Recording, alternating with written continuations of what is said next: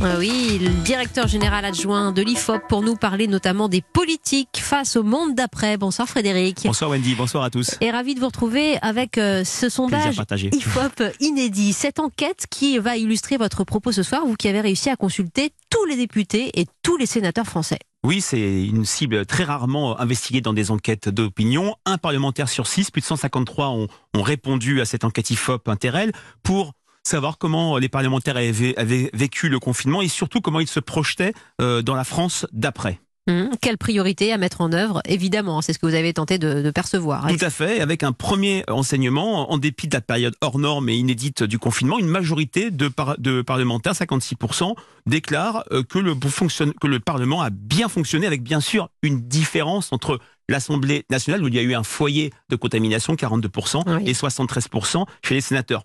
Pour autant, tous les parlementaires se retrouvent sur un constat assez euh, cinglant. L'idée que la crise du coronavirus a accéléré le déclin du rôle et de la place du Parlement au profit d'un exécutif prenant des mesures unilatérales. À peine un tiers des parlementaires, surtout des parlementaires de la République en marche, ont eu le sentiment que, malgré le caractère exceptionnel de la crise, le Parlement avait conservé un rôle prépondérant. Mmh, alors que les politiques, on le sait, ont été très exposés évidemment hein, euh, à, ce, à ce virus et que la demande de contrôle de l'action du gouvernement reste capitale. Oui, on peut dire que cette crise a fonctionné un peu comme un électrochoc pour euh, les parlementaires que nous avons euh, interrogés, avec l'idée que cette crise sanitaire a spectaculairement accéléré les demandes visant à réformer le Parlement. La première demande, c'est contrôler l'action du gouvernement qui devance des réformes de fonctionnement plus techniques touchant à la vie parlementaire, le travail en séance ou en euh, commission. Il y a eu aussi l'acte lourd d'idée que le plan de déconfinement qui a été voté à l'Assemblée, un peu comme une euh, dans les deux chambres, un peu comme une euh, chambre d'enregistrement, n'a pas fait l'objet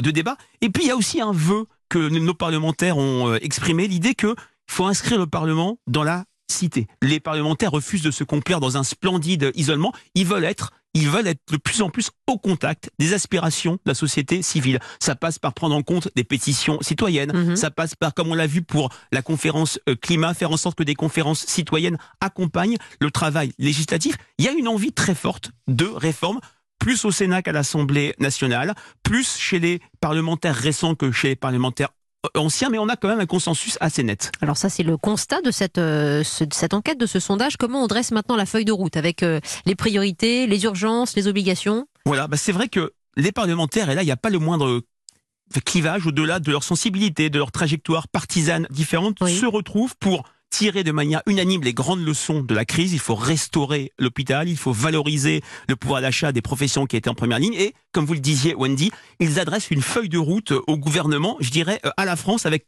comme moyen pour y euh, parvenir, mettre en place un nouvel acte de décentralisation dans un contexte d'un État central qui a été déficient.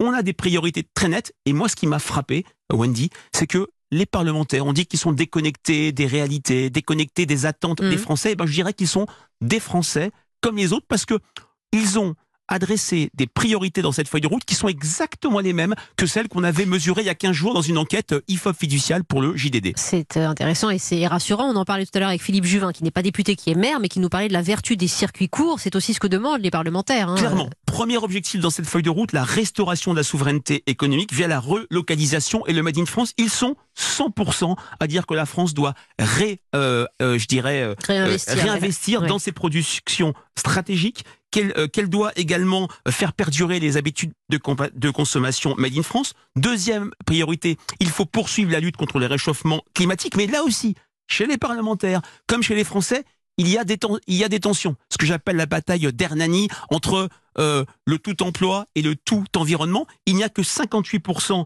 euh, des députés qui estiment que la relance de l'économie ne doit pas se faire au détriment des engagements environnementaux. On sait très bien quand une crise arrive avec un chômage, on l'a vu cette semaine, qui semble exponentiel, on a tendance à mettre peut-être de côté des questions mm. euh, environnementales. On a cette même tension chez les parlementaires que dans l'ensemble des Français. Et c'est un point qui va faire réagir notre invité qui intervient juste après, le réalisateur Cyril Dion. Il y a une autre réalité qui a été très bien soulignée dans cette enquête par ces parlementaires, sondage IFOP, c'est de ne pas faire payer aux Français fiscalement les effets de cette crise sanitaire qu'on a tous subie. Très clairement, ce qui s'est passé en 2011 puis 2013, le choc fiscal sous François euh, sous François Fillon, sous François Hollande ne veut pas euh, n'est plus du tout euh, d'actualité.